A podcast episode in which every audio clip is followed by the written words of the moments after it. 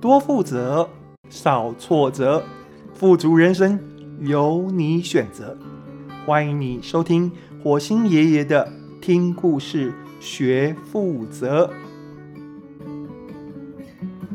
亲爱的朋友，你好，今天我要来跟你分享《X 经理人的奇幻管理学》第二十三集《巧克力冒险工厂》。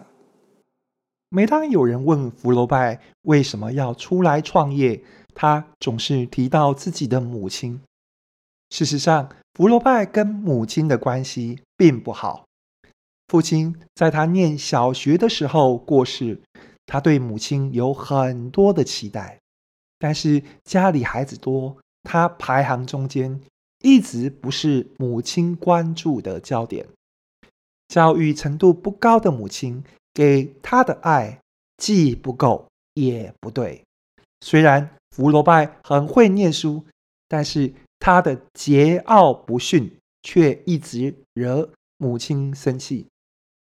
福楼拜跟母亲关系的演变，就很像是农夫会向上天祈求雨水，但是长期以来雨水下的不够或来的不对，农夫就会对老天丧失信心，他会停止期待。福楼拜跟母亲的关系正是如此。在福楼拜离家念书、毕业出社会工作之后，他对母亲已经没有期盼。虽然他每个月寄薪水回家，但是他的心态与其说是尽孝，不如说是还贷款。母亲毕竟生了他，养了他，他跟母亲之间的情分始终很淡。对他而言，母亲就是南部乡下一位老妇人，会在他回家的时候炖一些补品逼他吃，又对他迟迟没有对象唠叨个没完。福罗拜不喜欢节日，逢年过节。他就必须要回家，但是回到家，他只想着离开。母亲对他的影响是在母亲过世之后开始的。他永远记得母亲过世那一天，他在公司接到哥哥的电话，叫他赶快回家。医生说，母亲可能挨不过今天晚上。他匆忙搭上火车，准备回去见母亲最后一面。沿途，他看着窗外景致飞逝，想起小时候，母亲曾经带着他们几个小孩一起搭火车北上，去探望在北部就医的父亲。当时，他们一家兄弟在火车上嬉闹，母亲没有制止。他若有所思，静静看着窗外，好像有心事。母亲当年看着窗外，思绪飘向远方的神情，回想起来好鲜明，仿佛当年那班列车刚好跟自己搭的这班列车擦身而过。他在瞬间，在对面的车窗上，重新又捕捉了。母亲的神情。火车的速度毕竟太慢，他还没到家，哥哥又来电，哭着说母亲已经走了。他没能够见到母亲最后一面。回到家，看到客厅一块门板架在几只木椅凳上，门板上躺着母亲的遗体。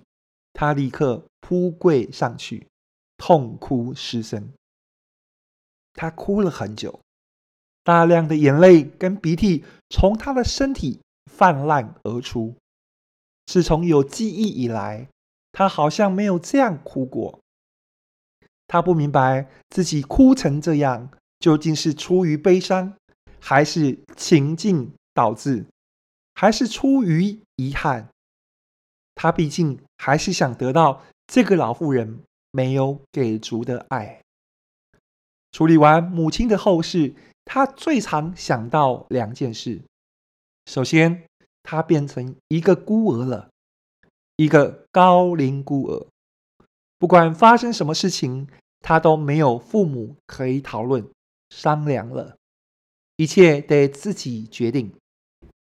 另外一件他一直想起来的是，一个母亲没有听过孩子说他很爱自己，就这样死去，会不会觉得很遗憾呢？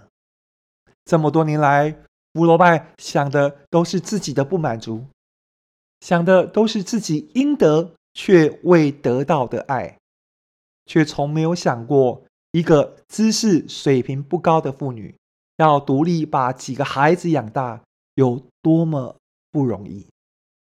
福罗拜是那么高傲，那么不懂得感激，不懂得体恤，不懂得真心回馈。如果来得及明白这一切，来得及在母亲闭上眼睛之前告诉她，他很爱母亲，很谢谢她。或许他跟母亲两个人就不会带着相同的遗憾，活在不同的世界吧。回到工作岗位，他开始思索：真正能够让一个人快乐的究竟是什么？完美基因公司致力于把一个人的外在变完美，但是一个人变帅。变美之后，是不是就真的会快乐呢？有一次，他跟董事长贝多芬吃饭，他问董事长这个问题。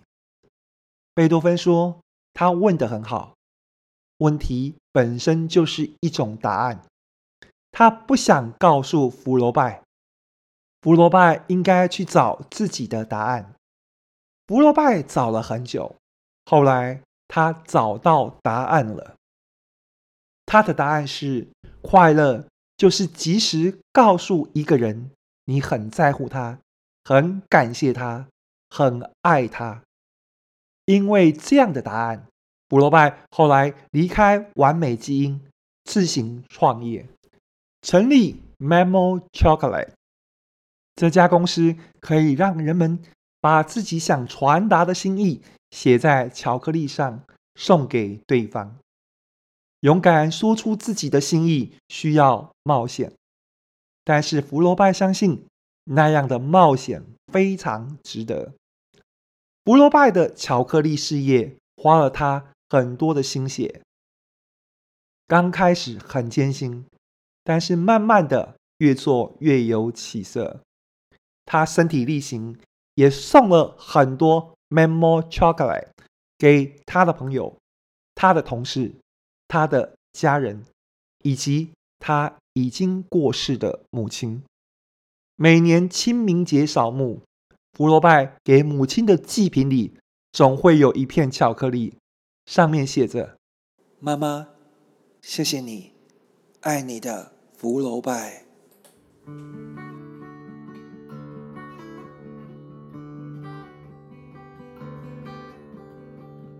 听完这一集故事，你有什么体悟呢？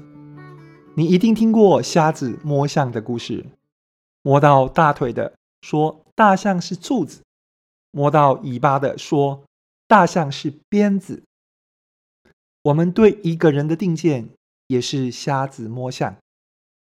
让我们试着开阔一点，试着让定见成为早晨的露水，不要让定见把我们困住。